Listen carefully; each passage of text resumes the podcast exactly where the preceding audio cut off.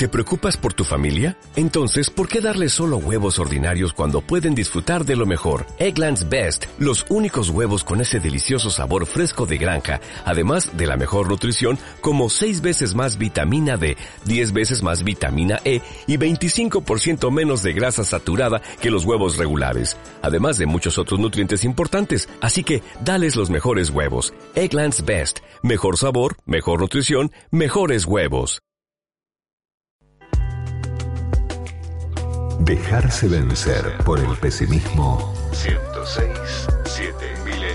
es apagar la luz de la esperanza. La primera tarde en Millennium es de Carlos Burgueño y Lorena Toso. Desde otro lado, un espacio para la economía y lo mejor de la música. 3 de la tarde, 40 minutos, y nos vamos al diálogo ya mismo con el diputado nacional de Juntos Somos Río Negro, Luis Dijía, como que está en línea. ¿Cómo le va, diputado? Lorena Toso lo saluda. ¿Cómo está usted? ¿Qué tal? Buenas tardes, Lorena. ¿Cómo te va? Muy bien, muchísimas gracias por atendernos. Sabemos que están en, jornadas de debates, en comisiones y demás. Eh, y en particular queríamos consultarlo por aquello que se está dando hoy. Entendemos que está saliendo en la tarde, después de, de un largo debate seguramente, un dictamen de comisiones eh, único por parte de la oposición respecto del tema de la boleta única, valga el juego de palabras. ¿Es así? Sí, justamente en eso estamos.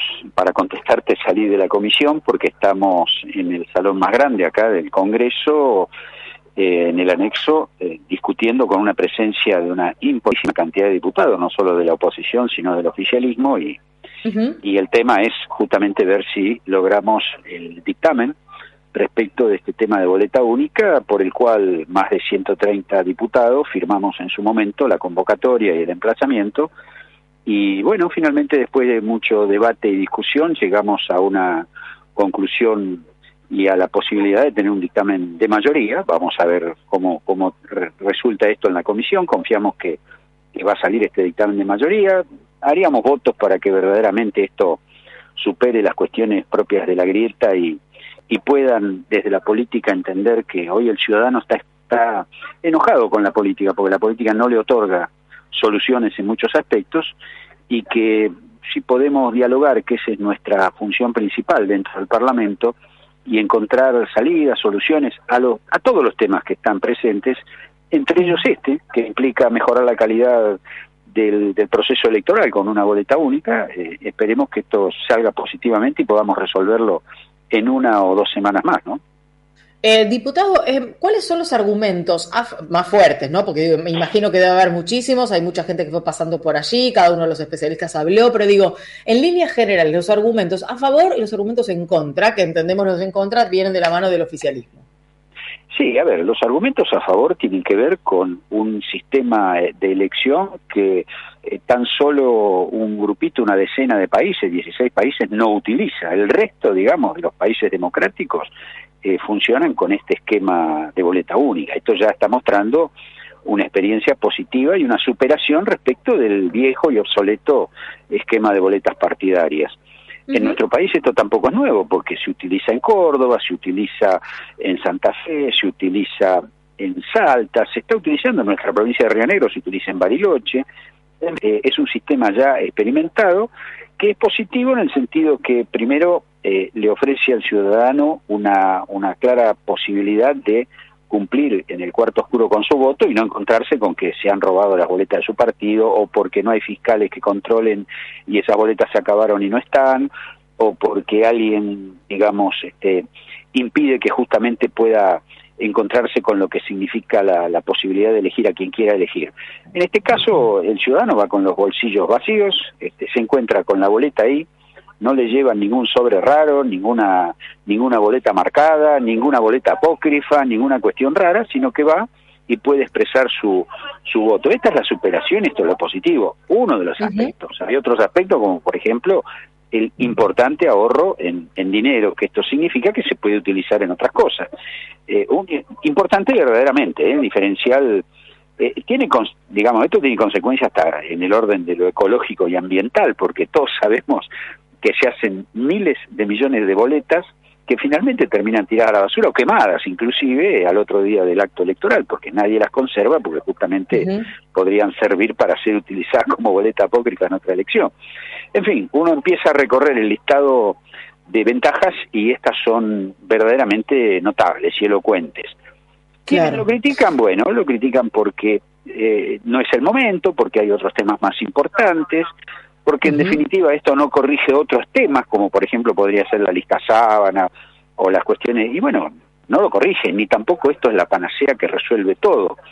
Es, consideramos, un paso adelante en, en, la, en la mayor transparencia del sistema electoral, ¿no es cierto? Claro, sí, se habla, por ejemplo, de, la, pues, digamos, la posibilidad que se perjudique a partidos chicos o que se escondan candidatos, que así como ahora aparecen eh, allá lejos en, las boletas sábanas, eh, no aparezcan directamente en la boleta única.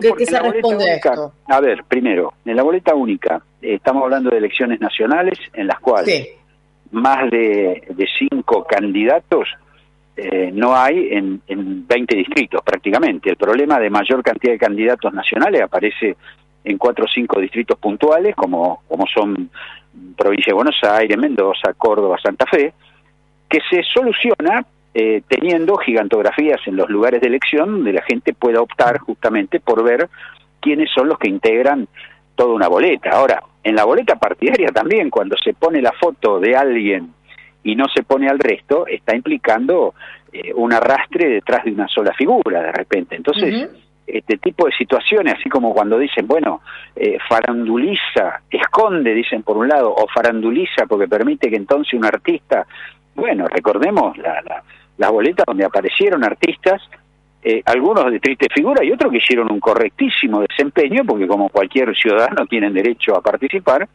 y creo que también la boleta partidaria, como la boleta única, pueden tener buenos o malos candidatos dentro de la misma, no es la esencia del tema.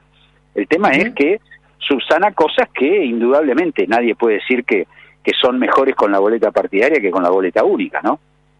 Eh, ¿Cómo cree que va a avanzar? Porque uno entiende que con dictamen de comisión de, diferentes espacios de la oposición y además como no hay mayoría del oficialismo dentro de la Cámara de Diputados, esto podría ser votado y efectivamente pasar al Senado. ¿Qué cree que puede ocurrir en el Senado cuando llegue el debate sobre la boleta única si efectivamente se aprueban diputados? Bueno, en el Senado prácticamente también creemos nosotros que es posible que esto se apruebe porque hay senadores del propio oficialismo que han apoyado en diversas oportunidades la, la, boleta única e inclusive sectores que eh, no pertenecemos a, Juntos por el Cambio, eh, que es digamos la, la, la, oposición mayoritaria, estamos apoyando este esquema. Por lo tanto, eh, creemos nosotros que esto también es probable que salga, así que nos parece que es importante obviamente, a ver, estamos en un en un Congreso que tiene números eh, muy muy iguales, muy muy empatados, podríamos decir. Por lo tanto, puede pasar que algo avance o no avance por un voto más o por un voto menos. No es eso lo malo. Lo malo es que se evite el debate o lo malo es que se busquen artilugios como para que estas cosas no salgan. Yo creo que si, si la votación es positiva, tenemos un nuevo sistema. Si no es positiva, y bueno, los que pensamos que esto hay que cambiar, seguiremos insistiendo y en algún momento lo vamos a lograr. Eh, diputado, le pregunto sobre aquella argumentación que usted mencionó en la primera respuesta eh, de esta entrevista que tenía que ver con el momento, ¿no? Para discutir este tema. Por supuesto que todo lo que ayude a mejorar el sistema electoral en nuestro país o en donde sea eh, es bienvenido. Esto nos ha permitido llegar a, dentro de un año y medio estaremos cumpliendo 40 años de democracia, afortunadamente, y demás. También es verdad que muchas veces la población siente que los políticos, la clase política, los dirigentes están lejos de aquello que les preocupa. Eh, ¿Qué ocurre? Se lo pregunto a ustedes desde la, desde la oposición, ¿no? ¿Qué ocurre con aquellos proyectos que a lo mejor podrían este, resolverlo o intentar resolverle problemas más cercanos a la gente. Ejemplo, ley de alquileres, ejemplo, algún tipo de proyecto vinculado con cuestiones impositivas, etcétera, etcétera. No se pueden tratar, eh, son difíciles de pasar por comisiones, eh, se descartan por alguna otra razón. Bueno, a ver, nosotros hemos tratado y hemos presentado inclusive un proyecto por el tema ley de alquileres, abrogamos porque esto pueda finalmente ser, ser tratado. Estamos tratando de compatibilizar con distintos sectores de la oposición y del oficialismo un, proyecto superador eh, con respecto a ese tema, que es muy importante. Hay una gran cantidad de temas que todos estamos deseosos de atender. eh, algunos tienen que ver con cuestiones ambientales que son urgentes, como el caso de los humedales y demás. Hay otros, hay otras situaciones que tienen que ver indudablemente con necesarias reformas impositivas, necesarias reformas eh, de tipo laboral, necesarias reformas a la justicia.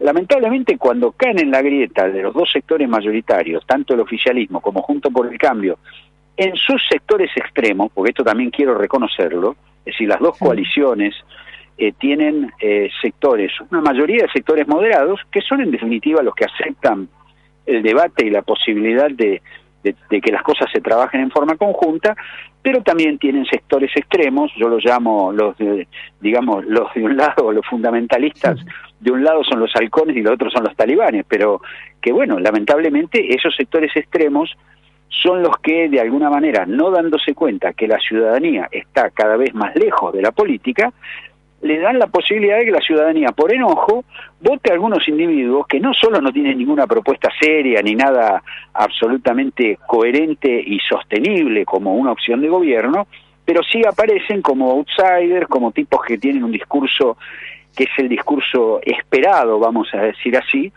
eh, en, función de ser antisistema, y, y por derecho o por izquierda terminen votando a esta gente, ¿no? Eh, ¿Hasta qué hora se, eh, se, estipula que podría llegar este debate? Porque entiendo que hoy es el día en el que saldría ese dictamen. ¿Hasta qué hora entienden que va a estar eh, llevándose adelante el debate en comisiones? ¿Y cuál eh, la idea es en dos semanas llevarlo al recinto, a este proyecto? Y la idea es que esto se podría llevar en una semana o dos al recinto perfectamente y supongo yo ya han hablado interlocutores de ambas de, de ambas colisiones importantes y hemos hablado también de otros, así que calculo que esto mucho más allá no tiene sentido que se prolongue. Estarán firmando el dictamen y si sale el dictamen, hoy se acabó la discusión. Diputado, le quiero agradecer enormemente por este rato de charla con nosotros, por haber salido además de la comisión mientras se está llevando adelante el debate para contarnos eh, cómo va esta historia y obviamente estaremos reportando eh, el resultado y el avance que se dé en el recinto. Le mandamos un abrazo. Bárbaro. Gracias, Lorena. Hasta, luego. Que esté muy bien.